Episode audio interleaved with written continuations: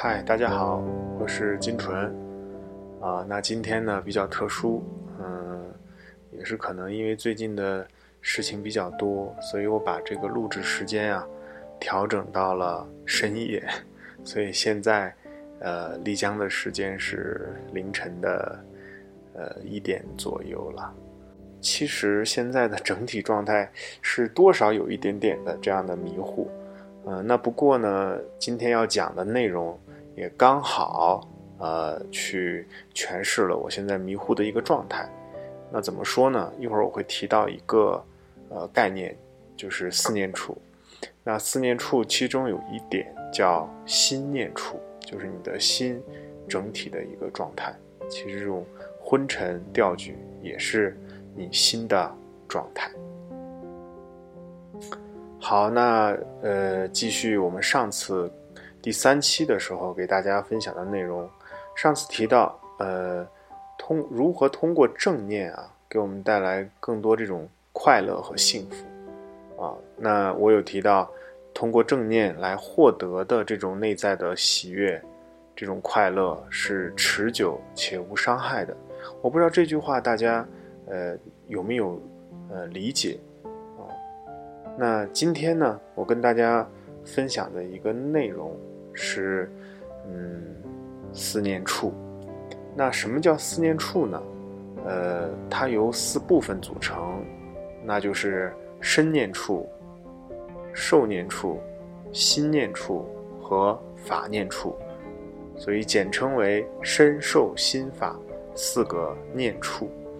那这四个念处刚好呀，就是我们这个练习正念练习。觉察、觉知的一个入手处，啊，那提到这个“处”这个词，啊，呃，我们这个就是老祖宗的厉害了，在翻译经典的过程中，啊，他把这样的，呃，嗯，用“处”这个词来诠释，那“处”我们可以理解成处所，啊，你的所处之地，对吧？那四念处就是提到什么？我们心的处所，我们心的所处之地在哪里？哦，那提到了就是身受心法四个地方，是我们的心安住的地方，也就是四个念处。我相信在呃对面的朋友或是师兄们，呃多少都会听到过这样的词“四念处”，特别是呃最近的这十几年。我们这个东南亚地区，包括泰国、缅甸、南传的这种上座部的佛法里边，在他们的禅修练习当中啊，会特别的注重四念处的练习啊。因为我在以前去泰国、缅甸啊，包括斯里兰卡去参学的时候，去学习的时候，我会发现他们特别注重这四念处。那这四念处呢，也是。当时这个，呃，在两千五百多年前，佛陀啊出正法轮的时候，在鹿野苑和他的这个五比丘去分享的一个方法啊，苦集灭道，然后呢教大家四念处，啊，这是一个最基本的一个佛法的基础的一个点啊，那也也是我们这个汉传佛教的一个基础的点，所以。无论你是不是一个呃宗教徒，无论你是不是一个佛教徒，啊，只要你走上了修行这条路，那四念处都会成为我们的一个基础，而且它的是一个最根本的一个这样的一个内容啊，我们都要去了解啊。可能在不同的学派和不同的宗派里边，会用不一样的词来诠释它，但是大家记住。思念处深受心法，啊，就是我们的入手处，我们的安住处。那通过我们深入去学习跟掌握四念处，那就是在训练我们的正念，去更深入的了解自己、觉察自己、感受自己。那这个也就是我们正念的一个很好的一个入手点。对，通过四念处来去。学习跟掌握自己，了解自己。好，那接下来就是我的一些内容分享给大家，希望大家能喜欢。那在这里呢，我以前有跟大家提到过一个词，啊，叫思念处。呃，一二三四的四，念头的念，处所的处。什么叫思念处？啊，我们就呃简单的理解，就是有四个地方处所，啊，是可以安顿我们的念头的。啊，简单的理解可以这样去去去呃认知它。那这个四念处，那都包括什么呢？第一个身念处，第二个受念处，第三个心念处，第四个法念处。身受心法四个念处，这四个念处也是我们在生活当中用功的四个地方啊。那之前我有跟大家呃分享过关于禅修打坐的。啊，这个基本的方法，在里边有一个就是观呼吸，对不对？我相信有的朋友应该有听过之前的节目。那观呼吸这个方法啊，随息这个方法就属于身念处里边的啊。出入息可以来看管我们自己的念头，这是一个特别好的方法。因为之前呢，我有跟呃大家去分享过，我在这里呢就不多说了啊。那身念处，我们先说第一个，啊，我们通过对身体的管控，对身体呃姿姿态的，或是对身体动作的这样的了知啊，来训练自己，让自己活在当下。那比如第一个，呃，我们最简单的就是行走，对吧？我们这个每每天每个人都需要行走，但是我相信大家经常性的有一些朋友一定会。被绊倒啊，或者是或者出现这样的一些好玩的事儿啊，那这个行走就变得好像只是一个流于表面，只是去呃呃瞬间完成它的一个事情。但我们现在可以换一个想法，在行走前面加两个字“正念”，啊，带着正念去行走。你看，那我们是不是可以把行走就变成我们在生活当中？去修行的这样的一个方法和工具呢，是不是？当我们行走的时候，我们就干嘛？不要看手机。当我们行走的时候，就不要内心里想太多的事情，把我们的注意力，把我们的专注力放在我们的脚上，放在我们的左脚，放在我们的右脚上。那在这里呢，我跟大家分享一个我以前在缅甸学习到的一个正念行走的方法。他把行走细分成几个步骤，比如说啊，抬腿，啊，推出去，把脚推出去，然后落下，触地。简单的说，就好像就是三个，但是把它细分可以分成六个，啊，那在这里呢，我们就知道你能在正常的行走当中注意到三点：抬腿推出去放下，啊，右脚抬腿推出去放下，左脚抬腿推出去放下。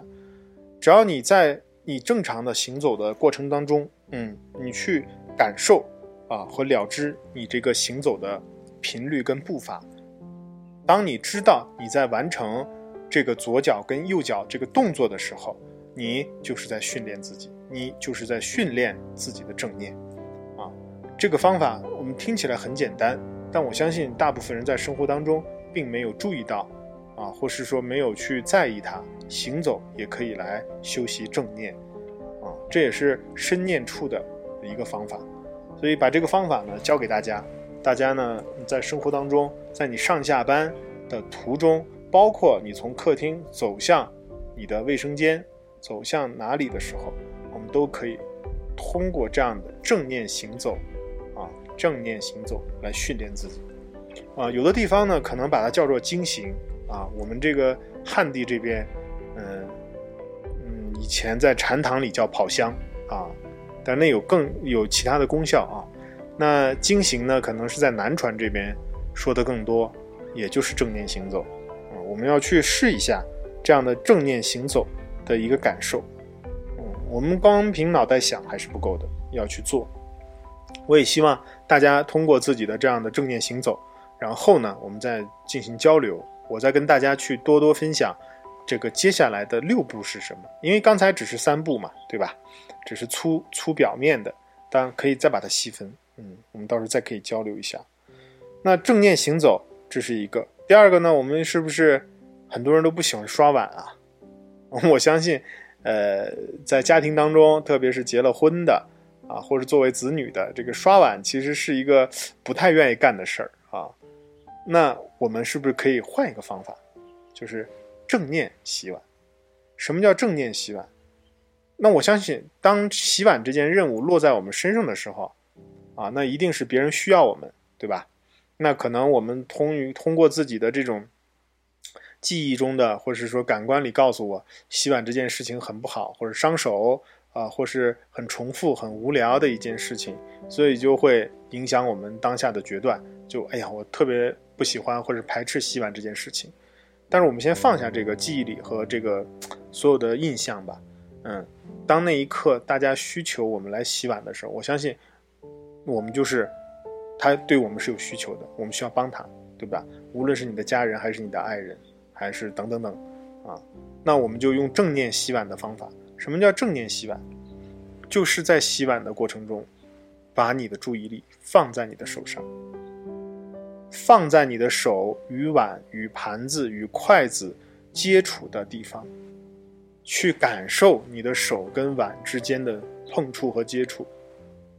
我比如拿着洗碗布，然后用了洗洁精啊，每一个碗我们都仔仔细细的从左到右转圈的擦一圈，然后把底部擦好，上面里边内部擦好，啊，然后冲水，啊，清洗，再把它晾干。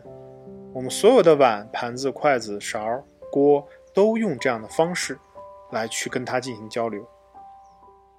你去试一试，我相信你对洗碗的这种概念和观念一定有所变化。因为我就是其中受益的人，因为我以前也不喜欢洗碗啊，但是呢，自打我用了这样的一个方法去啊专注的当下的去洗这个碗的时候，啊。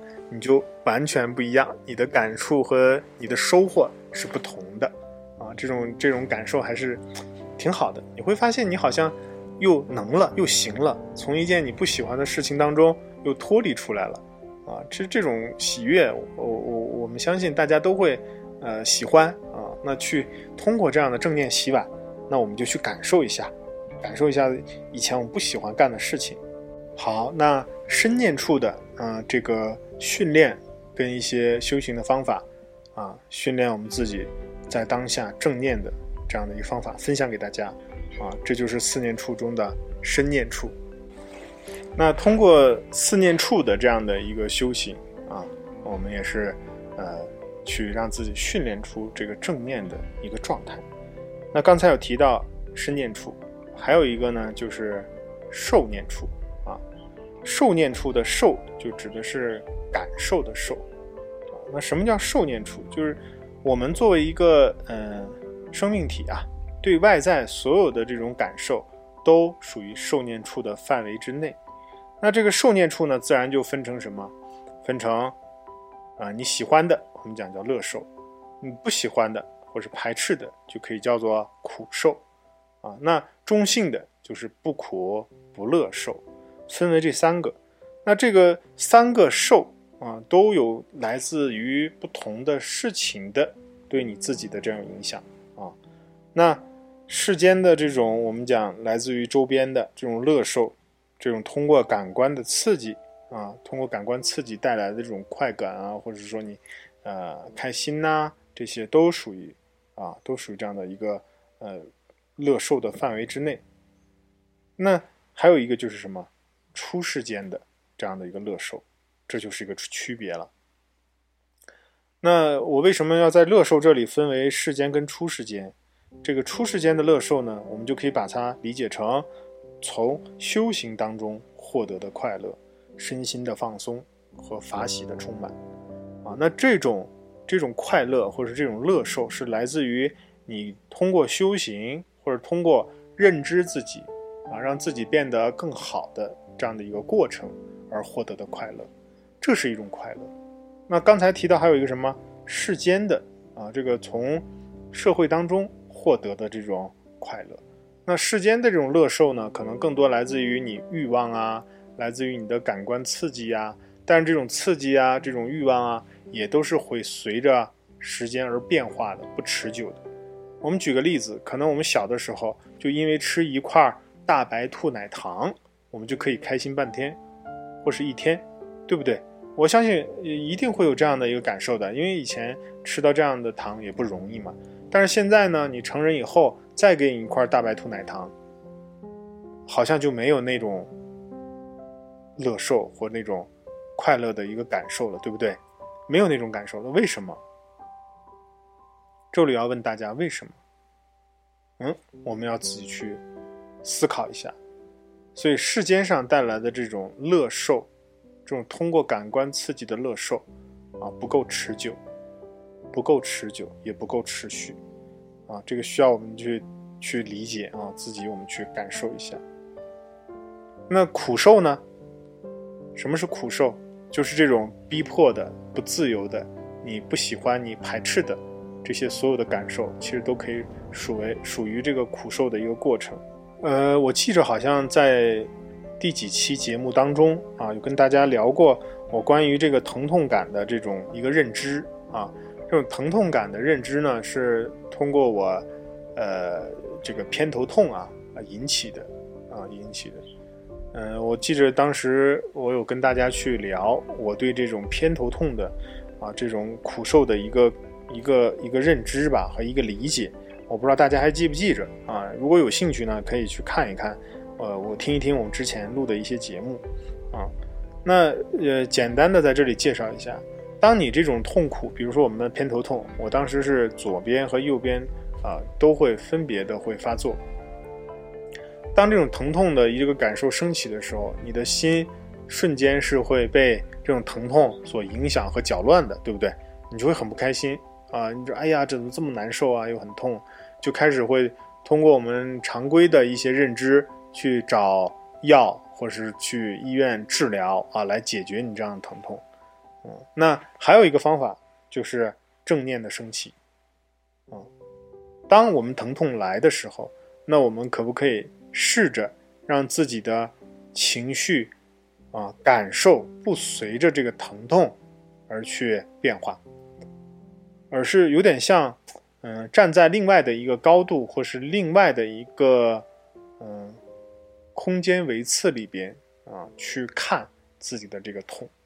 其实我们是可以做到的，啊，我们是可以做到的，呃，我们去通过自己的正念去感受你这种疼痛的升起，啊，这种疼痛从微细到粗重，从少到多，啊，一会儿升起，一会儿灭下，就这种疼痛的一个起伏，因为这种疼痛感是有强有弱的，啊，这个。我不知道大家有没有经历过这种疼痛的一个感受，它会有一个高点，啊，从低点达到一个高点，从高点慢慢再降下来，啊，降到一个低点这样的一个过程。你会发现，当你其实这种疼痛感啊，这种苦受的感达到一个极点的时候，极高的时候，从这个高点哎慢慢在落下的时候，其实你这时候乐受就升起了。对不对？是是不是这个道理？就是你从微细的疼到哎呀很痛很痛，然后突然一下不痛了，从这个高峰往下滑落的时候，你的内心的那种乐受就升起了。哎呀，你说哎呀好呀，终于好像没那么痛了，你的心又开始放松了一下，啊，你的状态又放松了一下，是不是这样的一个感触？啊，大家自己去感受，不光是疼痛，其实很多的痛或是说别的刺激。也是这样的一个状态，所以你的内心是苦受乐受，苦受乐受，不停的这样的相互的一个交互的作用，啊，那我们通过正念去了解这种感受的升起和落下，而不被苦受跟乐受所带着走或是带跑，啊，我们要一直有正念的去觉知和感知它的升起跟降落，观察到它们的起伏。啊，这个其实就是一个禅修的方法，也是训练正念的一个方法。所以通过这样的感受来培养自己正念，培养自己活在当下的能力。啊，这个也是一个很好用的一个一个嗯方式吧，所以大家可以去感受一下。嗯，具体关于这个我偏头痛疼痛的这个感触呢，大家可以就嗯看之前的我录制的那个期节目，嗯，就跟疼痛作伴的这样的一个节目。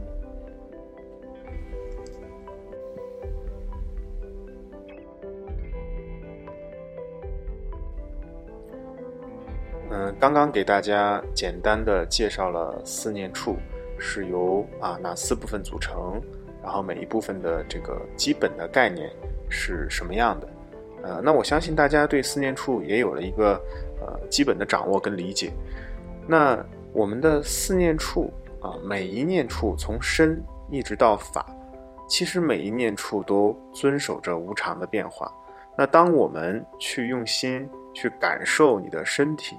啊，你的心或是法每一个念处的变化的时候，你你就会产生这样的对生命的一个疑问，就是我到底是谁？我到底哪一个是我？那类似于这样的问题，我相信会随着我们的修行慢慢的深入，一点一点去了解。当通过这种正念的训练，对四念处的这种了解，我们就会一点一点的打破自己的这个小我。